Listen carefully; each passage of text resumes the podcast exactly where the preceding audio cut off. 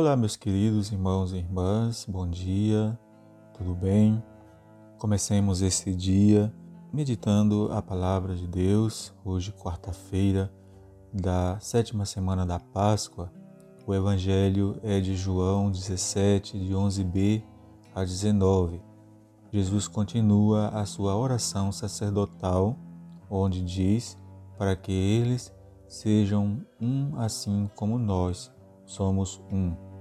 Hoje, continuando a oração de Jesus, pedindo por todos aqueles que o Pai lhe confiou, na primeira leitura também de hoje, São Paulo destaca com muita realidade o que acontece quando acolhemos a mensagem do Evangelho em nosso coração.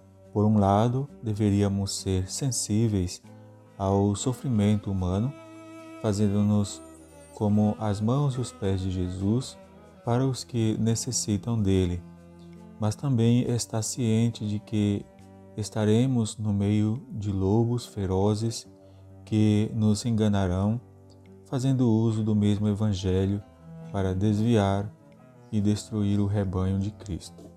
Nessas horas é quando devemos verdadeiramente reconhecer a presença de Cristo, verdadeiro pastor, que sofre por nós, que se preocupa conosco e permanece servindo a todos em vez de tirar proveito de suas ovelhas.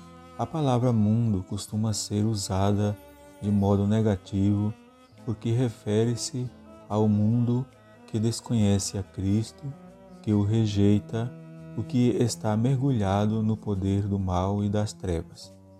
Este não deve ser o mundo daquele que segue a Cristo. Nesse sentido, os discípulos não são do mundo como Jesus não é do mundo. Mas isso não significa que tenham que se afastar ou fugir do mundo.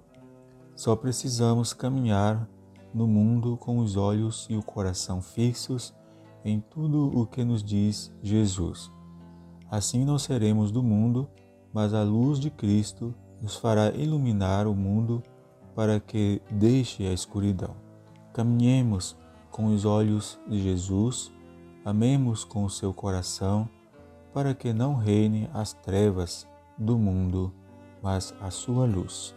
Que Deus vos abençoe nesse dia, em nome do Pai, do Filho e do Espírito Santo. Amém.